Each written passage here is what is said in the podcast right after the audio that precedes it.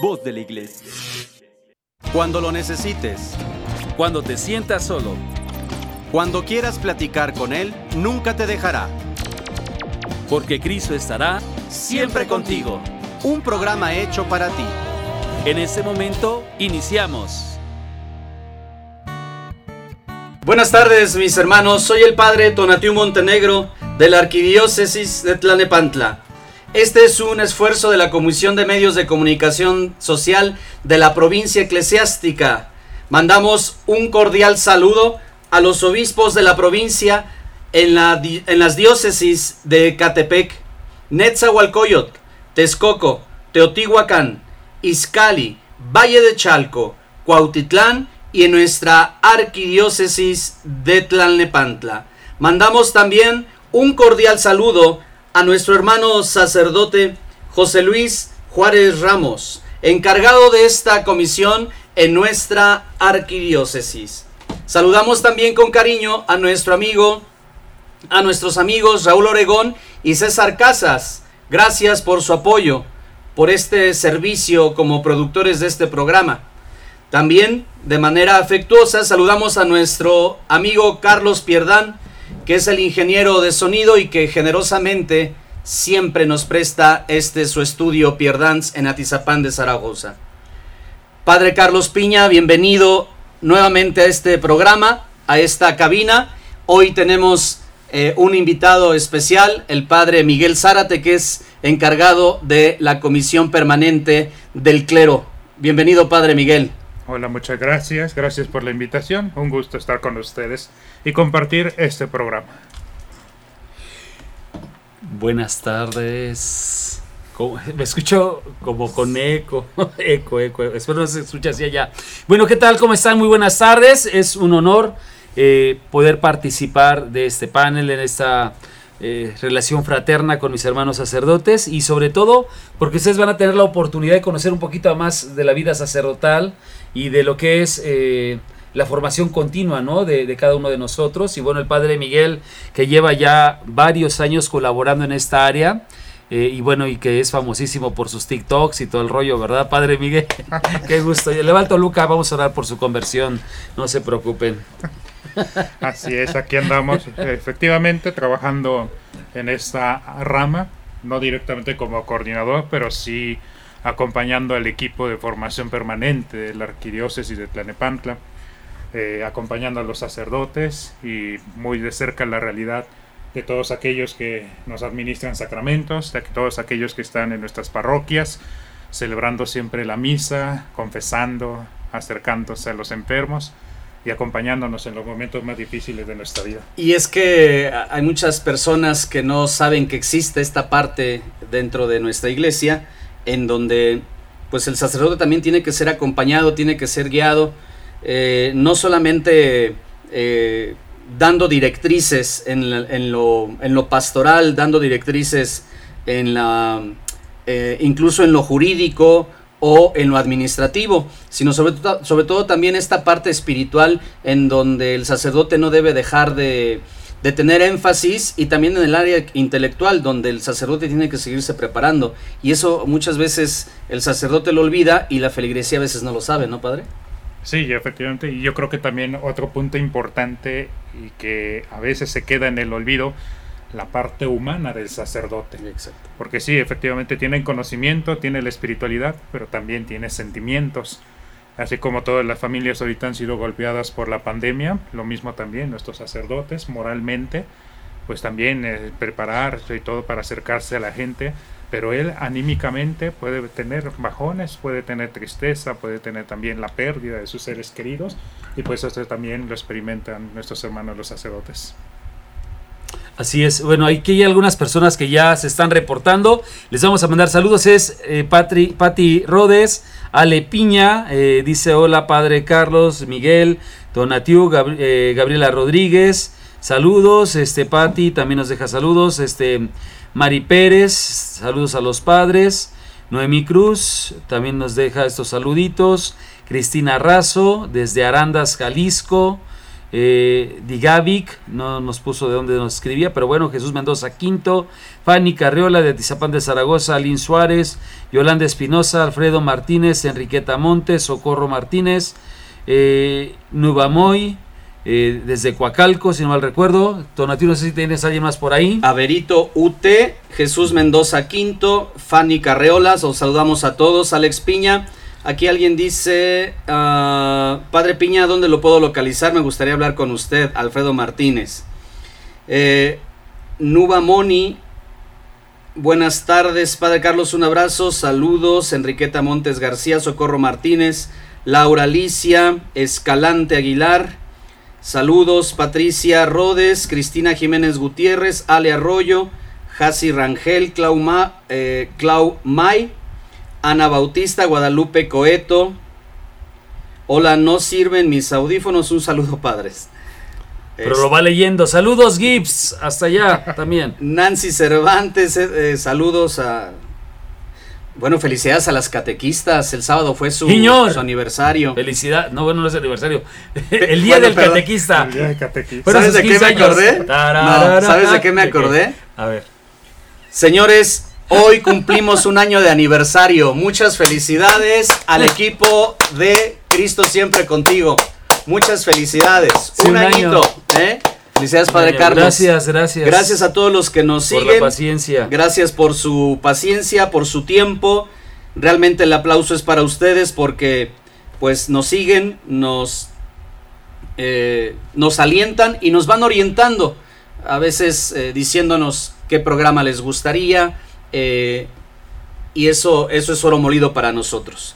Gracias, Padre Carlos Piña, por este primer año. Esperemos que, si Dios quiere, sean muchos, muchos años más. Y bueno, ahí se me cuatrapieron las, los cables. Estaba yo pensando en las catequistas para saludarlos, para felicitarlos. Y bueno, pues se salió el inconsciente de, del primer año de Cristo siempre contigo. Entonces, muchas felicidades a las catequistas en cualquier parroquia especialmente las catequistas del Padre Carlos Piña, del Padre Miguel, ¿verdad? De nuestra arquidiócesis, de verdad no saben, ojalá y lo, lo puedan dimensionar, el bien que hacen a la sociedad, el bien que hacen a la iglesia. De verdad, muchas felicidades. Y a los que han dejado esa vocación que el Señor ha puesto en su corazón para después, los invito para que ya, ya respondan a la iglesia. Tu iglesia te necesita, tu parroquia te necesita. Saludamos también a Erika Vázquez, nos está escuchando desde Atlanta. Gracias, Erika. Ojalá y puedas compartir, ¿verdad? El programa, si no eh, el de Facebook, a lo mejor el de YouTube o también Spotify, donde están todos los programas. Gracias por sintonizarnos, por acompañarnos. Norma Silva Rangel, Patricia Rodes, Mercedes Peñalosa, Marisol Soto, también es catequista de la parroquia. Felicidades. Yolanda Espinosa, María Torres, Laura Alicia, que eh, ya habíamos saludado. Mónica de Cerratos, gracias, gracias por las felicitaciones.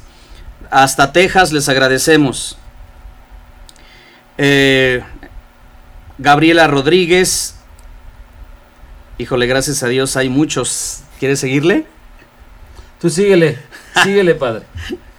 Piña está arreglando sus problemas. Salvador León, gracias a ustedes, dice feliz aniversario. Gracias, Salvador.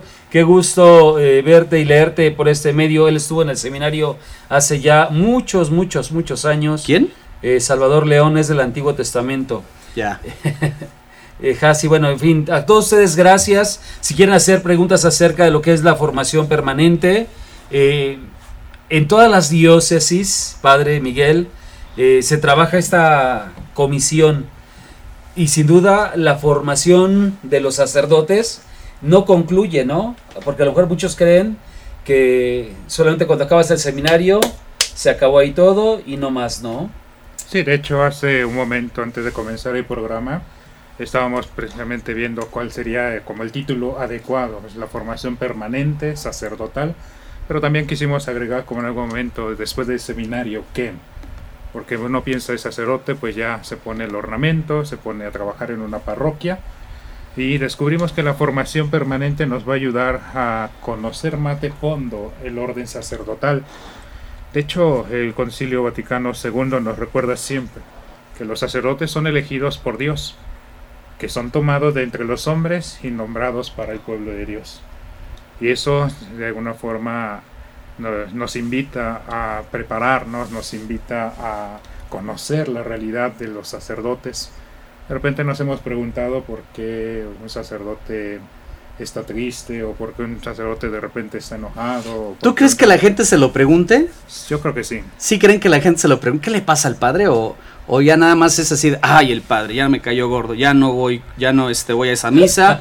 o este, ay, siempre está igual. A o- ver, díganos ustedes a ver. si se Real- preocupan por su sacerdote. Eh, eh, eh, no. Esa es la pregunta real, ¿no? ¿Qué o onda? sea, ¿realmente la feligresía se, se interesará por el sacerdote? O también podría pasar otra parte, el hecho de que tú te dejes ayudar por tu feligresía, ¿no? Porque hay personas que se pueden acercar a ti, padre, ¿cómo está? Lo vemos triste y tú no, yo todo bien, te sientes Superman, ¿no? El hombre de acero.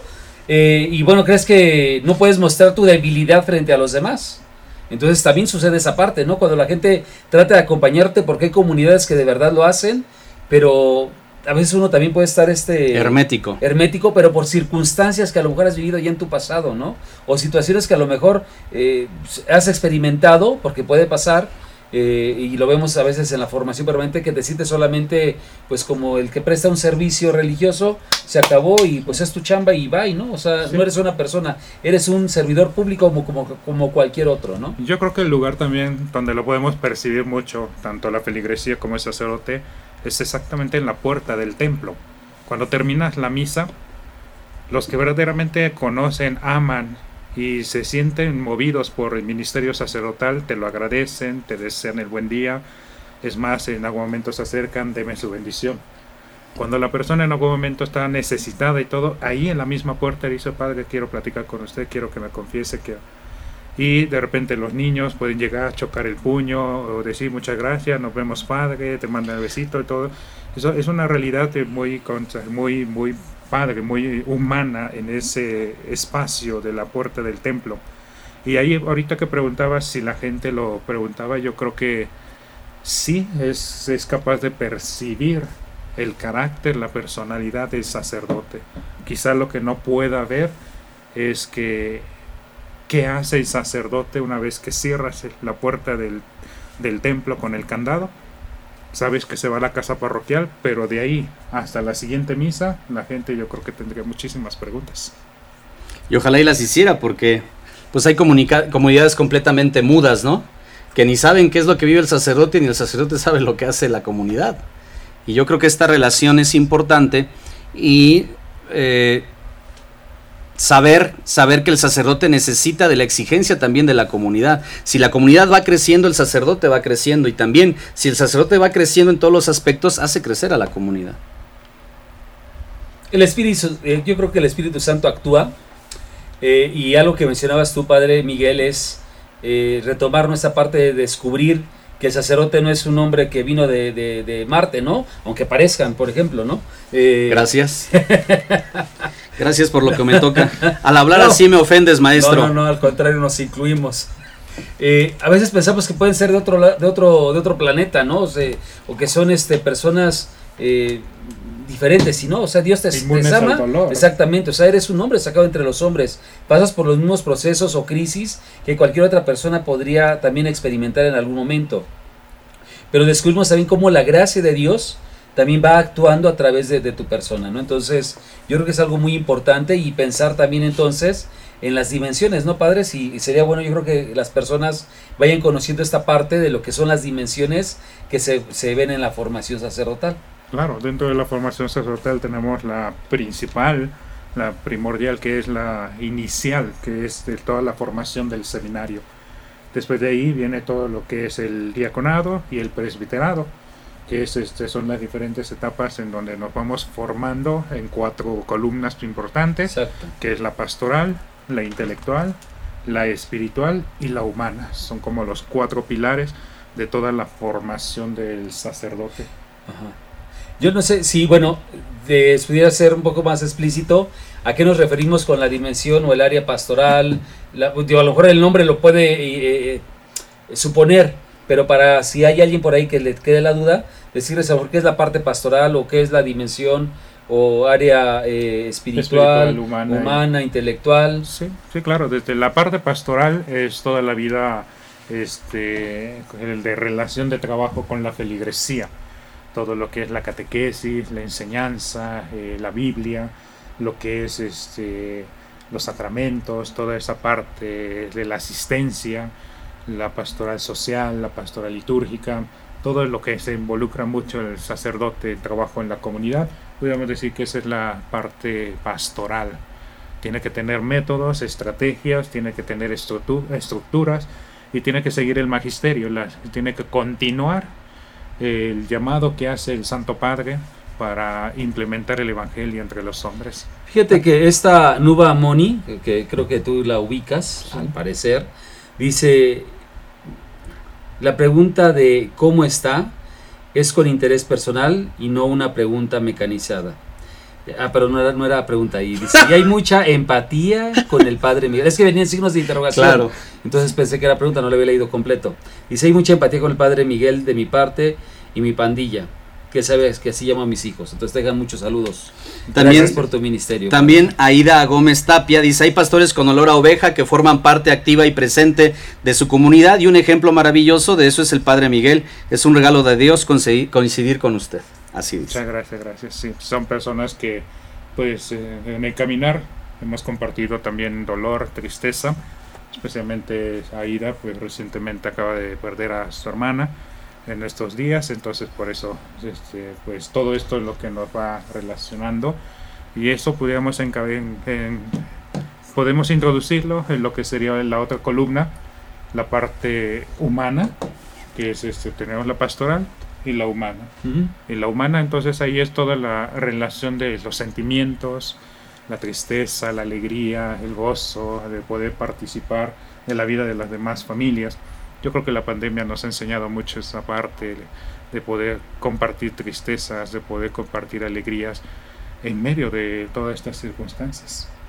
Así es. Hay una pregunta que podríamos a lo mejor continuar al regresar del corte, si les parece.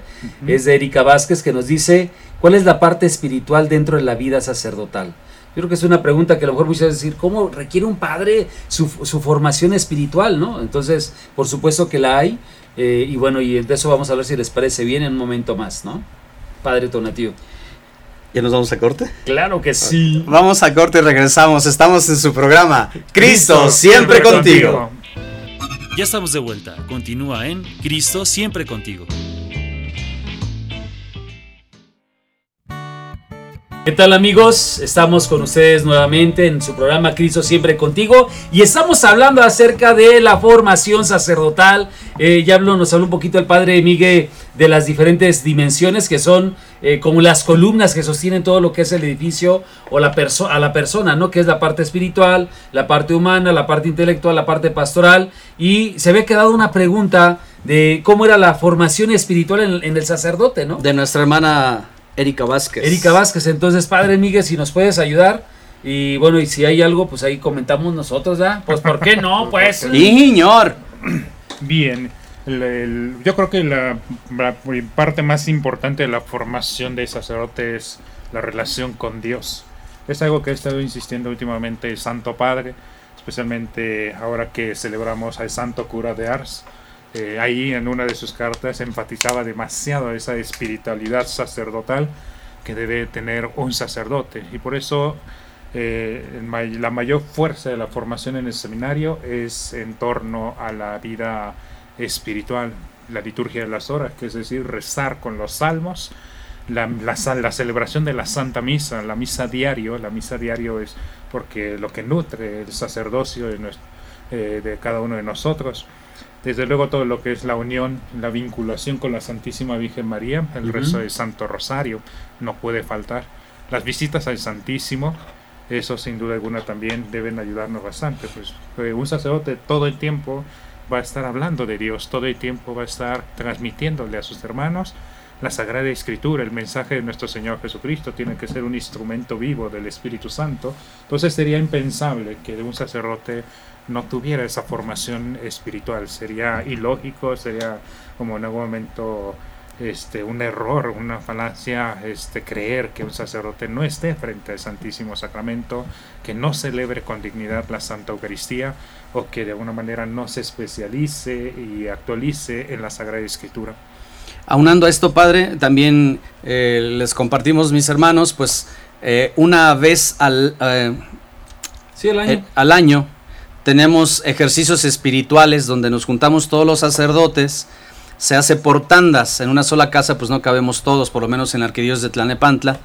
Y eh, unos van una semana, otros van otra, pero generalmente ahí coincidimos, generalmente ahí a veces son semanas de, de estudio, a veces son semanas de, de- de vida espiritual, y todo eso también es, forma parte de nuestra formación permanente, más los estudios que de alguna otra manera cada quien pueda hacer. Eso también pues es enriquecedor para la comunidad, enriquecedor para la vida espiritual e intelectual del sacerdote, enriquecedor para la iglesia. Y esta parte de, las, de los ejercicios espirituales también es interesante porque a veces nos los dan obispos, a veces nos los dan laicos, a veces nos los dan este, monseñores, a veces sacerdotes de nuestra propia diócesis o de otras diócesis y todo eso va enriqueciendo la vida sacerdotal y es parte parte de esta formación. Así es, eh, el sacerdote es algo que a ellos les toca coordinar también a la comisión de la formación permanente, buscar quién va, quién va a compartir en ese año eh, los retiros. Y por supuesto, como, como, cualquier otra persona en su profesión que requiere actualizarse, también el sacerdote tiene que seguir este, en esa parte de, de aumentar su fe, aumentar este, su espiritualidad, su espacio de oración y esos espacios de, de- de retiro nos dan la oportunidad de mirarnos frente al espejo de la palabra de Dios y decir cómo estoy viviendo mi ministerio hasta este momento, ¿no? Entonces, son momentos de gracia. eh, a veces hemos vivido a lo mejor hasta el tema querigmático, ¿no? Eh, y a lo mejor lo hemos vivido de diferentes maneras, en otras metodologías, pero también el sacerdote tiene ese encuentro cercano con Jesús. Por eso cuando a veces llega uno a una comunidad que es nuevo, te dicen, Padre, ¿usted ya se evangelizó? ¿Ya vivió el querigma? Eh, y a lo mejor tú dirías, pues sí. Eh, aunque algunos a lo mejor lo lleguen a, a veces a decir es que no vivió el de este retiro, el de este esquema. Todos los todos sacerdote está evangelizado, está, eh, vivió el querigma, eh, dirían algunos pues que se note padre, ¿no? ¿Por qué no? Eh, pero sin embargo, sí, es, es algo muy padre el poder eh, reunirnos y seguir creciendo en esta parte espiritual, ¿no? Y sobre todo tener espacios también a veces para la confesión, para el diálogo, para ayudarnos mutuamente, ¿no? Como hermanos en Cristo. Y yo creo que lo más importante también es que este trabajo se piensa de acuerdo a los años de ordenación y también a las diferentes etapas. Por eso en la formación permanente trabajamos por generaciones. Eh, lo- los más jóvenes, los más grandes, los más maduros, los que tienen comisiones, los que tienen Los cargos en la chavos, diócesis. los más chiquitos. Los que- entonces, cuando tenemos estas semanas de convivencia y estas semanas de, de ejercicios espirituales, pues tratamos de configurarnos con Cristo, trata- tratamos también de hacer nuestra evaluación. De hecho, muchos sacerdotes aprovechan este espacio para confesarse o para fomentar más la amistad, la fraternidad sacerdotal en torno a la Eucaristía, en torno al rezo, a la convivencia, al compartir los alimentos. Porque sí, no es que el sacerdote no lo haga con la comunidad, sino es que también el sacerdote necesita a su comunidad sacerdotal para aprender, madurar, para desarrollar proyectos, para este consolidar este sueños, ya que la mayoría trabajamos por decanatos, trabajamos por zonas pastorales y pues que estemos peleados o que estemos divididos o celosos pastorales, pues dejamos una imagen muy débil de iglesia. Entonces por eso necesitamos la formación este permanente. Y por eso nos vamos una semana, pues, los sacerdotes tenemos eh, un espacio de descanso que llamamos las vacaciones y tenemos la semana de ejercicios espirituales y la semana de formación permanente. Por eso, mis hermanos, cuando ustedes vean a su sacerdote que siempre está hablando lo mismo en las homilías, acérquense y díganle, Padre, ya se fue a su semana de formación espiritual o de su formación permanente, porque ahí ustedes lo notan, cuando el sacerdote deja de, de prepararse y eh, es real, así como tu mamá, así como tu papá, de repente por el trabajo eres absorbido, eh, pues también nosotros de repente nos dejemos absorber por la confesión, por las misas, por el, este, la vida pastoral, que los monaguillos, que la escuela de pastoral, que la adoración nocturna, que etcétera, etcétera. Y nos vamos descuidando un poquito la situación de esta formación. También en la corrección fraterna, tú tienes la obligación de corregir a tu sacerdote y el sacerdote tiene la obligación espiritual de dejarse corregir para eh, poder aceptar esta corrección fraterna de eh, pues de retomar su vida, su formación pues permanente, ¿no? Eh, tampoco vas a llegar a decirle, padre, ya esto es un burro, o sea, ya se le nota, ya usted no ha estudiado, ya lea, ya, tampoco, ¿no? Sino que en la corrección fraterna, en la caridad y en la misericordia, decir, padre, este, ¿qué le parece si le presto un libro, no? Es como cuando pues alguien huele mal y le regalas un perfume, ¿no? bueno. Con tiento. Pero también hay otra cosa, o sea, a veces pueden recomendarte alguna lectura, claro. pero no precisamente es de tu interés, o sea, te puede gustar a ti mucho un libro, pero si tú me prestas tu libro de Memín Pinguín o esa cosa que leías, pues a mí no, va, no va a ser de mi interés, ¿no? Entonces, tenemos que pensar, eh, bueno, es cierto, a lo mejor tú tienes ya tus lecturas preparadas, programadas, a lo mejor te has hecho ya un plan en torno a ello, eh, sin embargo, sí es indispensable, no solamente una lectura eh, cultural, sino a lo mejor también una, una lectura espiritual, pastoral, eh, por supuesto seguirte alimentando de la palabra de Dios y no precisamente para preparar tu homilía, ¿no? sino también para tener ese espacio de oración personal. Y bagaje cultural, que también es importante.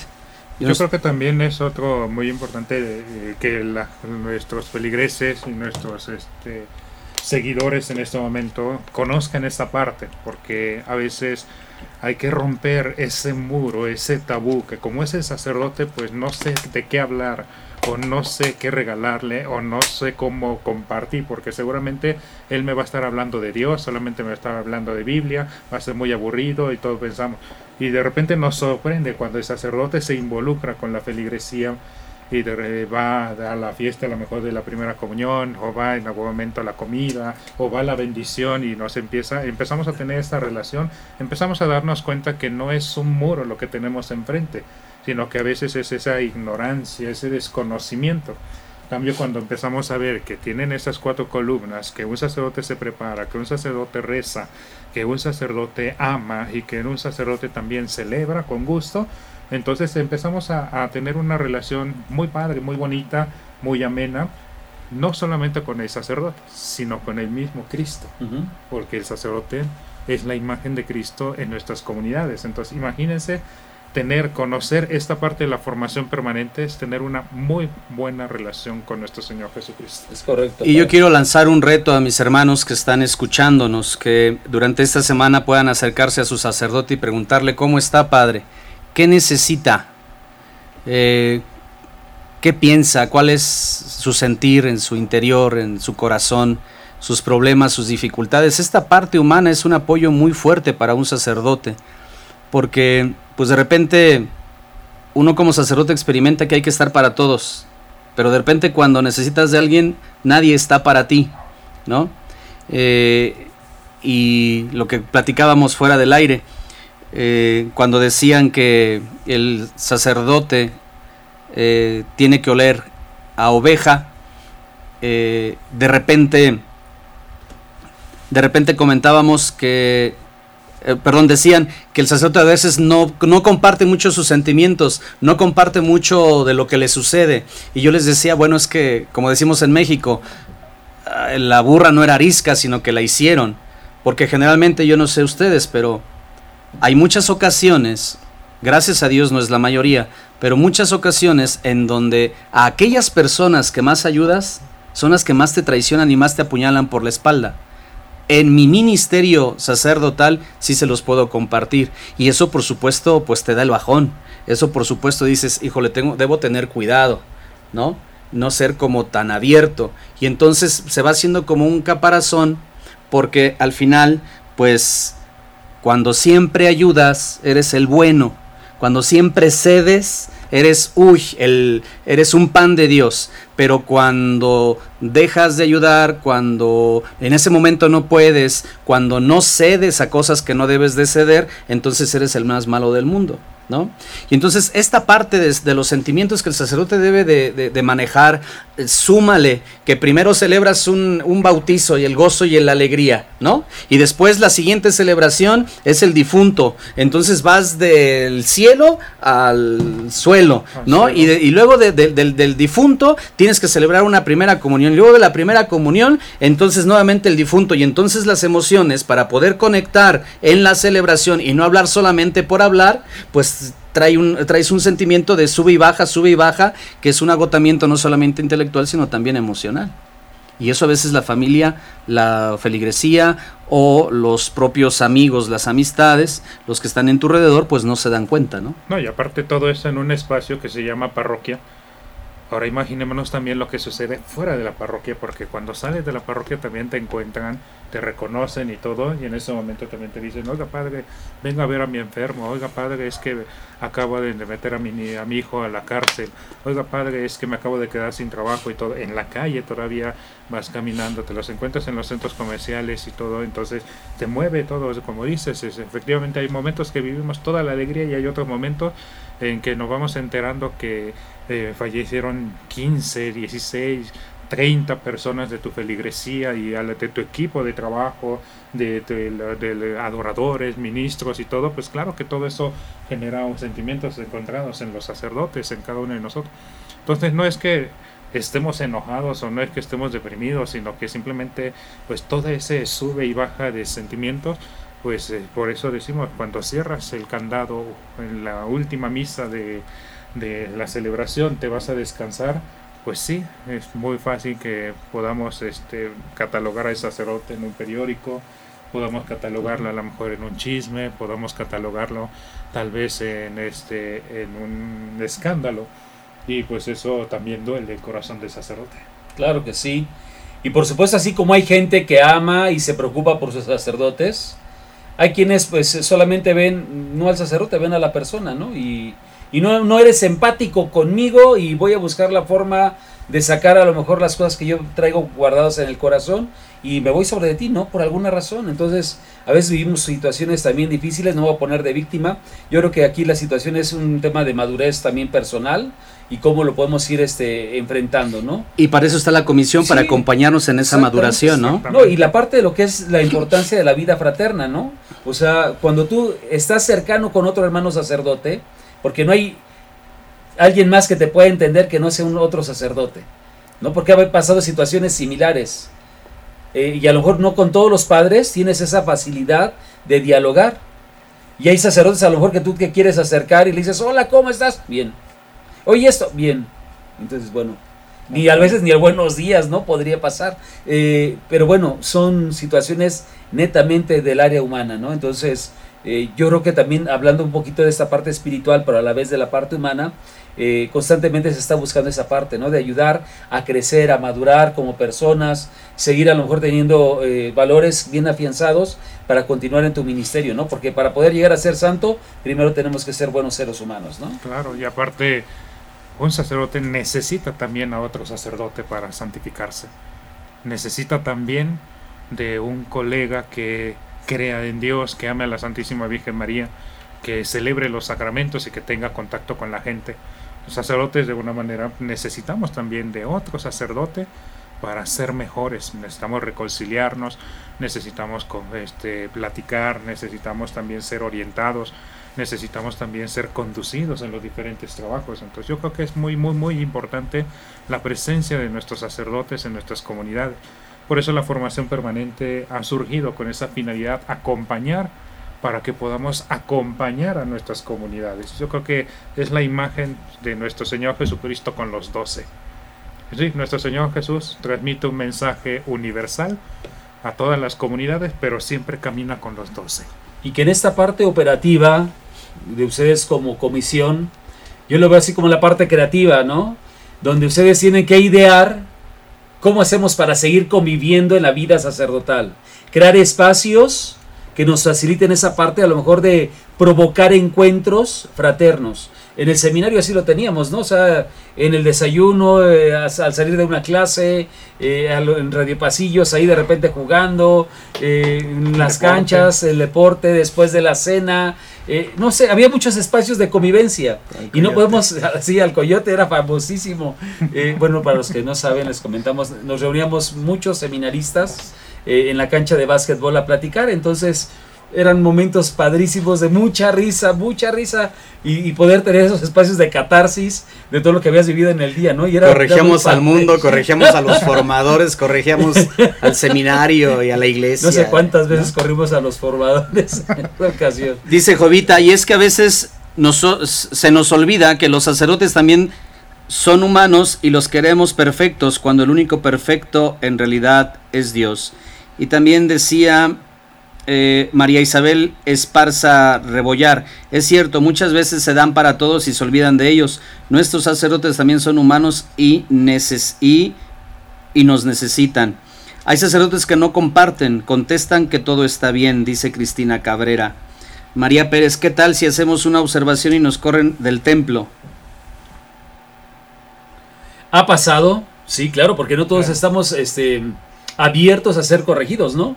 Cuando un sacerdote eh, pone esas barreras, entonces habitualmente lo que tiende a hacer es, este, eh, no sé, responder al mejor con cierta agresión, poner, este, no sé, cubrirse, ¿no? La forma de no, no, no ser, no tener esa capacidad, pero también es cierto que cuando hay esa parte de la corrección fraterna o motivar al sacerdote, La pregunta es si en realidad lo hacen con la intención de ayudarlo, ¿no? Porque hay unos que como les gusta y les encanta hacer como los cuchillitos de palo, ¿no? O sea, la verdad, digo las cosas por su nombre.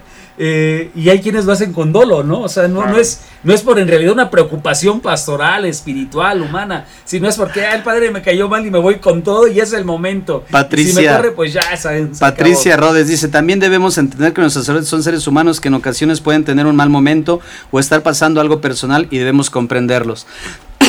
Pues yo creo que la corrección fraterna tiene todo un riesgo. Sí, claro. Y el riesgo de las opciones, pues tiene de dos. O de las invitaciones, que es la corrección fraterna, tiene de dos. O te la aceptan o te la rechazan, ¿no? Pero como cristiano, pues tenemos que hacer las cosas como Dios nos las manda. Si lo corregimos fraternalmente, pues igual no tiene por qué contestar de manera agresiva si realmente la, corrección es fraterna, si la preocupación es real. Y si la, la, preocupación es real, no vas a hacer una, una corrección en el templo.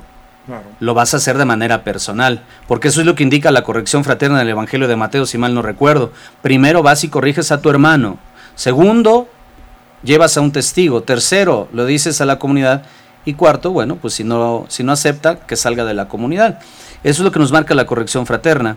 De tal manera que si realmente queremos corregir a nuestro sacerdote fraternalmente, no hacemos la corrección en el templo, a menos que se preste esa circunstancia, esa situación, para hacerlo en el templo. Y yo creo que podemos eh, en algún momento ir cerrando tal vez este bloque, porque creo que nos mandaron la señal, ah. que es la formación permanente junto con la feligresía, es decir, sacerdote, feligresía, estamos en las manos de Dios. Y estando en las manos de Dios es como vamos a lograr esa corrección fraterna, el crecimiento del sacerdocio y el crecimiento de la comunidad. Porque si nos vamos por el capricho, si nos vamos solamente por el sentimiento, ahí entonces este, vamos a tener todos estos conflictos, todas estas eh, dimes y diretes, y ni el sacerdote crece ni la comunidad. Entonces siempre ponernos en las manos de Dios.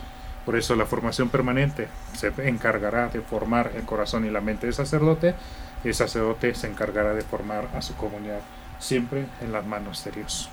Un sacerdote también es un humano y sufre por los malos tratos de sus feligreses. Debemos reconocer que ellos forman parte de nuestra familia. Y en la familia se vive de todo, ¿no? Y eso también hay que entenderlo. Bueno, pues vamos a un corte y regresamos, mis hermanos. Estamos en su programa Cristo, siempre, contigo. Ya estamos de vuelta. Continúa en Cristo siempre contigo. Amigos, estamos nuevamente con ustedes en Cristo siempre contigo, hablando de lo que es la formación permanente en la vida sacerdotal. eh, se divide en dos bloques de manera general, que es la formación inicial en el seminario y la formación permanente para el clero y su acompañamiento en esas diferentes áreas, Padre. Hablamos ahorita un poquito, bueno, la parte intelectual yo creo que es muy sencilla, ¿no? Tenemos espacios de estudio, se nos brindan espacios para continuar a lo mejor nuestra formación intelectual, seguir abriendo a lo mejor campos o espacios de, crecimiento personal y a lo mejor también hay quienes lo buscan por desde su punto de vista, ¿no? Desde lo que algo te guste a ti para seguir estudiando, ¿no, padre? Como por ejemplo tú la pedagogía, ¿no? O tú tus diplomados en la náhuac. Cálmate, Norte. Sí, efectivamente la parte intelectual no puede faltar, pues tenemos que eh, darle razones a las personas desde la Sagrada Escritura, ¿no? de sus realidades. Tenemos les hablamos al médico. Me llama mucho la atención una frase que compartía don Manuel Pérez Gil, de feliz memoria en nuestra arquidiócesis también. en algún momento nos exaltaba el tema del sacerdote. el sacerdote puede suplir a cualquier hombre de la tierra. Sacerdote le habla al ingeniero, le habla al político, le habla al enfermero, le habla al médico, le habla al arquitecto, pero ningún hombre puede suplir a un sacerdote aquí en la tierra, porque el arquitecto no puede consagrar, el ingeniero no puede confesar y no puede administrar sacramentos. Eh, sin embargo, el sacerdote tiene que prepararse para hablarles a todos ellos, entonces no puede ser ignorante sacerdote y te, vienen todas las semanas de eh, actualización, son más o menos por ahí por el mes de octubre, cuando, cuando sepan que no se quedan sin sacerdotes, sin misa en esa semana, es porque está en su semana de actualización. ¿Y qué mes? el mes de octubre. Octubre, ok, perfecto. Octubre. Y este año tenemos formación este, nuevamente, ¿cierto? Ros Vázquez dice, gracias por su entrega diaria en su ministerio, por mostrarnos también su lado humano. Dios los bendice, nos unimos en oración por todos los sacerdotes. Un abrazo. Gracias. Marisa Nieto, gracias por compartir todo esto con nosotros. Entendemos que viven sumamente ocupados, algunas veces no se dan abasto para entender a todos. Hay que hacer mucha oración por los sacerdotes y estar al pendiente. Gracias. Erika Vázquez, honro y reconozco labor como sacerdotes. Me queda claro que tienen unas batallas emocionales y aún así están para acompañar a los feligreses. Dios los bendiga. Cristina Cabrera, en mi comunidad, la mayoría eh, somos adultos mayores. Durante esta pandemia fallecieron muchos hermanos en Cristo y nuestro sacerdote también tuvo problemas de enfermos en la familia. Trataba de, que lo viéramos que estaba bien. Se preocupó mucho por su comunidad, visitando y llamando a sus feligreses. Y eh, dice aquí Yassi Rangel, oramos por nuestros sacerdotes, es lo que nos corresponde, apoyarlos, ayudarlos y comprender que estamos que comprender que ellos tienen mucho trabajo y responsabilidad de su ministerio sacerdotal y a veces pensamos que solo están para atender las necesidades de, nosotros. Dios los bendiga. Y no son diplomados, fue una maestría, padre. perdón. perdón. Así es, Miguel. Lo cierto es que esta comunidad que nosotros podemos formar o que deberíamos de formar como sacerdotes, la comunidad que sirve a la comunidad iglesia, debemos estar cada vez mejor preparados.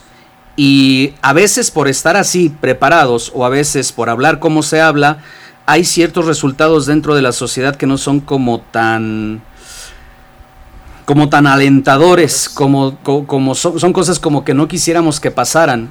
Y pues desgraciadamente en México se ha convertido en uno de los países más peligrosos para ser sacerdotes.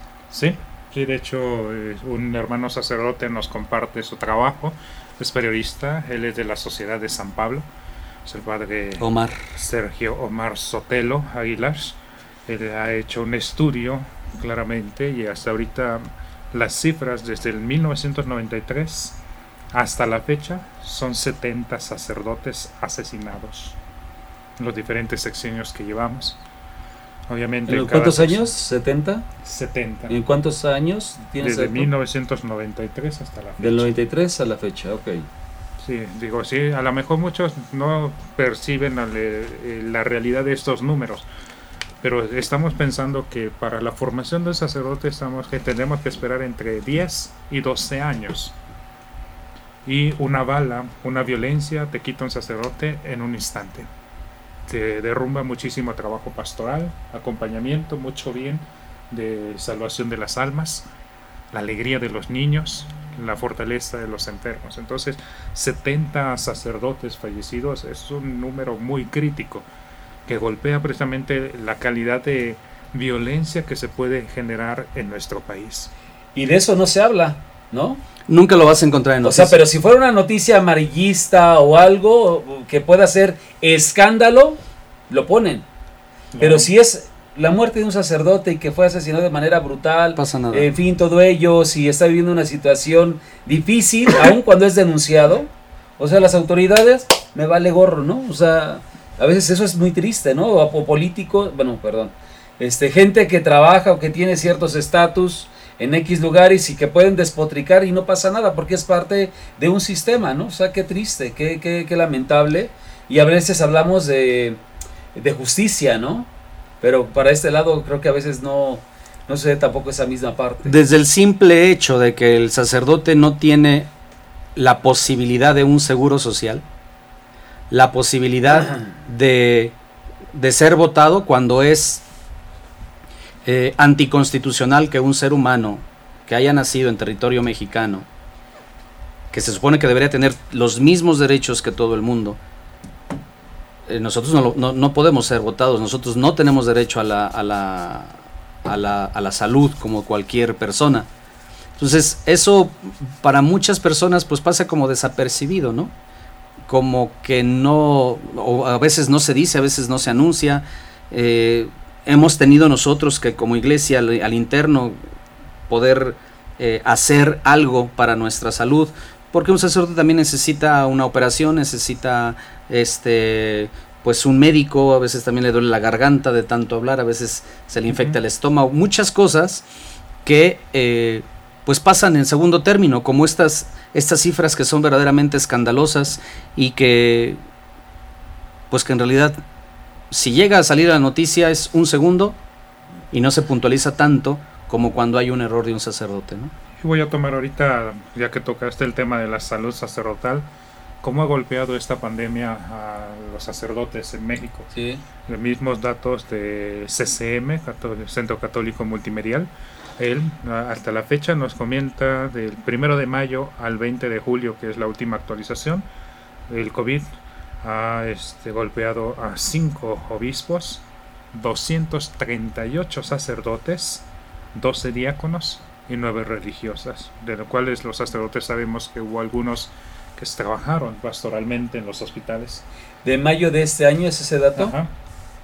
De mayo, del primero de mayo al 20 de julio. 200. Solo en nuestra diócesis hubo 15 decesos por el COVID de sacerdotes, ¿no? Sí. Entonces, pues la gran mayoría de la gente no lo sabe, pero si llegan a tu casa y te tocan, yo quiero que vaya, no me importa. Oye, hija, ¿tiene COVID? No, es del riñón. Es del riñón. Este, oye, hijo, este, este COVID, no, este, tiene diabetes. Y entonces lo que les interesa es que vayas, les unjan al, al, enfermito, aunque el enfermito mate al sacerdote. Y así es la gente, generalmente es la gente que no va a misa, generalmente es la gente que no sabe cómo se administra el sacramento y generalmente es, eh, es gente que piensa que el sacerdote perdón que lo, que lo exprese de esta manera, mis hermanos, pero muchos nos tratan como su gato. ¿No? Y no es de decir, ay, pobrecitos, y ahora este programa está utilizado por, para sacar todas las, todos los ese, traumas y mucho. No, no, no, no, no. Lo que callan los padrecitos. Hicimos un programa así, ¿no? ah, no es de las secretarias. A ver que hay que hacer uno que dice lo que callan los padres, ¿no?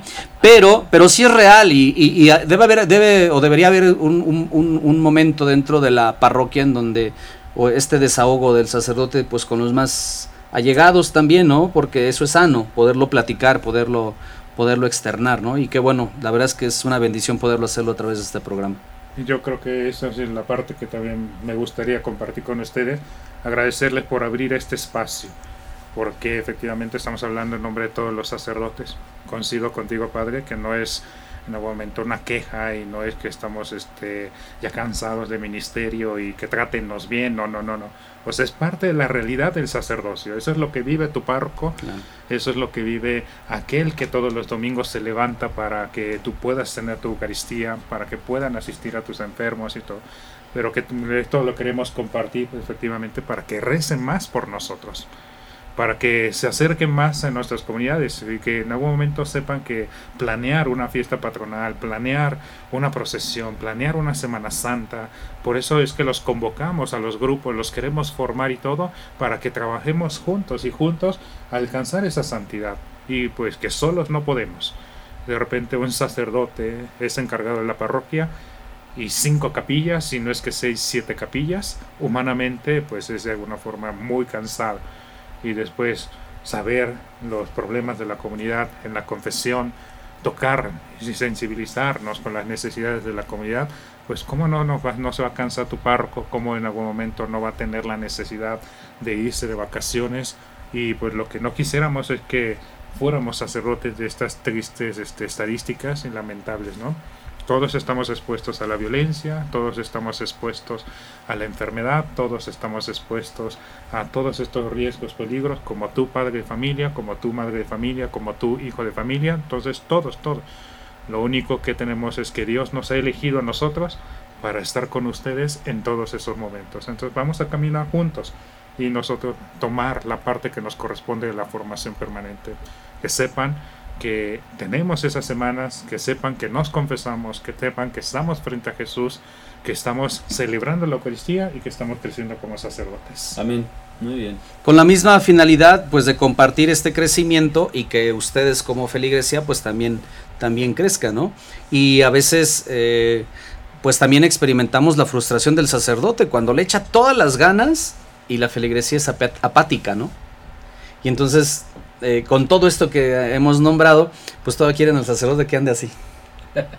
Buenos días, hermano. Oye, pero también cuando eres condescendiente, cuando eres condescendiente y ves que lo que se está proponiendo, lo que puede surgir, es algo para bien de la iglesia y a todo empiezas a decir que sí, ¿no? Y de repente ya cuando te vas dicen, el padre siempre decía todo que sí, ni siquiera lo reflexionaba y todo, tú dices, o sea, si lo hacías o no lo hacías, siempre va a haber alguien que se va a quejar, incluso de tus mismos grupos, ¿no? Entonces, a veces es algo triste, es lamentable, pero sin embargo, pues es parte de la vida de la iglesia, ¿no? O sea, Jesús mismo, ¿no? En el Evangelio, lo tiraban ayer de, eh, de cómo es posible que nos diga, ¿no? Es inconcebible, inconcebible que comamos su cuerpo y bebamos su sangre, o sea, y muchos lo abandonaron, ¿no? Entonces también cuando en la vida ministerial tú estás sirviendo, te estás entregando también a tu comunidad, eh, pues habrá quien a lo mejor te abandone, ¿no? Y habrá quien este, pueda confrontarte. O sea, eso es, es la vida del sacerdote y lo que vivió Jesús, yo creo que es también parte de nuestra vida, es parte de nuestro ministerio. Y de verdad, gracias para aquellos que han sabido ser sal y que a lo mejor fue un poco fuerte el sabor, ¿no? Pero sin embargo, gracias porque gracias a eso podemos seguir sirviendo y con alegría y podemos seguir experimentando cosas nuevas y nos ayudó también a aprender de esas circunstancias, ¿no? Eh, y a veces fue doloroso, por supuesto, pero sin embargo hay que darle gracias a Dios de esas personas, ¿no? Que tuvimos la oportunidad de encontrar en el camino, que a lo mejor fueron piedrita, pero sin embargo te ayudaron a crecer. O piedrota. Sí. Ah, o piedrota. Ay, me pero dice San Pablo, me quisieron hacer un mal, pero en realidad me hicieron muy bien, me hicieron más fuerte, ¿no? Sí, claro. Más entendedor del Evangelio, de la misericordia. Este, y bueno, cuando lo tomas de buena manera y cuando Dios te da esa, esa luz, esa sabiduría, pero pues desgraciadamente también ha habido sacerdotes que no lo han podido eh, saborear de esa manera y pues desgraciadamente dejan el ministerio o piden su año sabático o verdaderamente terminan terminan este, deshechos por la experiencia de haber ayudado a las personas y de que esas personas los hayan apuñado por la espalda, ¿no? Y por eso, por eso el llamado es no solamente a orar por el sacerdote, eso las, por las vocaciones, eso se supone que es el común denominador o es eh, lo, común que tendría que hacer un cristiano para con su pastor, sino más bien comprometerte, más bien eh, envolverlo, acogerlo, eh, hacerlo parte de tu familia eh, y que con esa protección pues se sienta, se sienta acogido por la iglesia, porque todos somos iglesia, ¿verdad? Vive todos esos procesos porque en algún momento eh, la llegada de un nuevo sacerdote, su estancia mínima a veces de seis años, y ya después arrepentirnos por no haber convivido con ellos, en ese tiempo. Entonces yo creo que es, es caminar con tu sacerdocio, es caminar con tu comunidad Yo creo que si nos metemos en toda esta experiencia de conocimiento de la formación permanente, el ambiente en nuestras parroquias cambiaría demasiado. ¿No les ha pasado que cuando llegan a una parroquia, la gente todavía no te conoce, pero ya nada más como te vieron, ya te juzgaron? Y entonces ellos mismos a veces ponen barreras para ese encuentro. Y cada uno tiene una personalidad diferente, ¿no? Entonces, eh, a veces vienen los comparativos, que si el padre fulanito de tal y el menganito, etcétera, etcétera. Pero a mí me pasa mucho, observo esa parte, cómo a veces hacemos prejuicios sin conocer a las personas, ¿no? y habitualmente es muy común que algunos puedan tropezarse con esos prejuicios, ¿no? De haber dicho, es que no era lo que yo pensaba, ¿no? Entonces, también invitarlos, ¿no? Cuando se den esta parte, los cambios, porque vienen cambios en, nuestra diócesis de sacerdotes, de una comunidad a otra, eh, conozcanlos de antes un de rancho a otro. está mi destino. mi destino. Eh, ojalá tengamos esa oportunidad de recibir a Jesús y recordar que el sacerdote es un misionero que está con un pie siempre adelante y hacia donde Jesús le lleve. Por supuesto, a lo mejor hay un cariño, hay una empatía con la comunidad de la cual estás dejando. Sin embargo, Jesús te envía a un lugar para servir con alegría, con mucho amor a otra comunidad. Entonces, ojalá los que vayan a, les toque despedir a sus párrocos, háganlo con amor, agradezcanles y reciban al nuevo sacerdote como se recibe a Cristo. Yo siempre he creído que para evitar todos esos desgarres, todos esos arrebatos cada seis años para evitar lastimar al sacerdote, para evitar lastimar a la comunidad, está el jueves sacerdotal. Está la hora santa, estamos frente a Jesús sacramentado. Es, por algo nuestro Señor Jesucristo lo estableció el jueves santo. Nos estableció la institución del orden sacerdotal, la institución de la Eucaristía y el mandamiento del amor. Y nos lo recuerda todos los jueves. Todos los jueves sacerdote, comunidad, creciendo en su nombre. Y yo estoy seguro que cuando llegue el momento de eh, dejar la parroquia, nos va a dar mucho gusto saber que trabajamos con un sacerdote, que convivimos con un sacerdote, que caminamos con Cristo y que va a continuar su camino en la otra comunidad. No tendría por qué dolernos o no tendría por qué perjudicarnos eh, como comunidad y como iglesia. Yo creo que esa es la importancia de la formación permanente. Nos cuesta trabajo porque somos humanos y pues este programa tiene esa finalidad, orar unos por otros, acompañarnos y darle mucha fuerza al jueves sacerdotal. Si Jesús está ahí expuesto en tu parroquia, no lo dejes solo, porque está fortaleciéndote en el orden sacerdotal, está fortaleciéndote en la Eucaristía, está fortaleciéndote como comunidad, nos está fortaleciendo como sacerdotes. Así estamos prácticamente llegando al final de ese programa, amigos, y de verdad que es un gusto, eh, es algo que uno disfruta mucho hablar de esta parte de lo que es la formación sacerdotal, porque es hablar de nuestro ser, del ser de Cristo, eh, descubrir lo que Él está presente en medio de nosotros, y que no solamente eso, sino que también nos da la oportunidad de seguir renovando ese don que hemos recibido y que es un don para la iglesia, para todas nuestras comunidades y que ojalá en esa comunión podamos seguir creciendo juntos, ustedes como pueblo sacerdotal, con sus eh, párrocos, con sus sacerdotes y pedirle a Dios que sea el quien nos conduzca, pero que todos sepamos trabajar en esa comunión, en, esa, en ese dejarnos conducir a través del Espíritu Santo. Eh, y de verdad pedimos por ustedes, por sus sacerdotes, eh, hay que apoyar también en esa parte de nuestros sacerdotes cuando lo veamos en una situación especial. Yo creo que tu oración va a hacer cosas maravillosas. Entonces no dejes de orar por ellos y bueno, la parte que nos toca, seguir trabajando. Padre Tonativo. Aquí nos dice Cristina Razo, lamentablemente acá en Jalisco hay sacerdotes que no toman las debidas precauciones y ofician misa y no se protegen ni ellos mismos, ni lo peor es que también te afectan a ti, las iglesias en sus medidas de protección no lo ejercen y lamentablemente algunos acá han muerto a consecuencia de las medidas de precaución. Así fue nuestro, así se fue nuestro párroco, falleció. Pues ahí está la corrección fraterna y sobre todo enterarnos también qué dicen los obispos, qué es lo que mandan los obispos, ¿verdad? Para que en su momento podamos corregir correctamente a nuestro, valga la redundancia, eh, a nuestros sacerdotes. Y sí, nos encomendamos a sus oraciones, eh, pero también les pedimos ayúdanos a recordar nuestra humanidad, tratándonos humanamente lo mejor posible, para que el sacerdote también nos trate humanamente lo mejor posible. Y, y entonces el programa habrá tenido sentido, el programa habrá tenido frutos.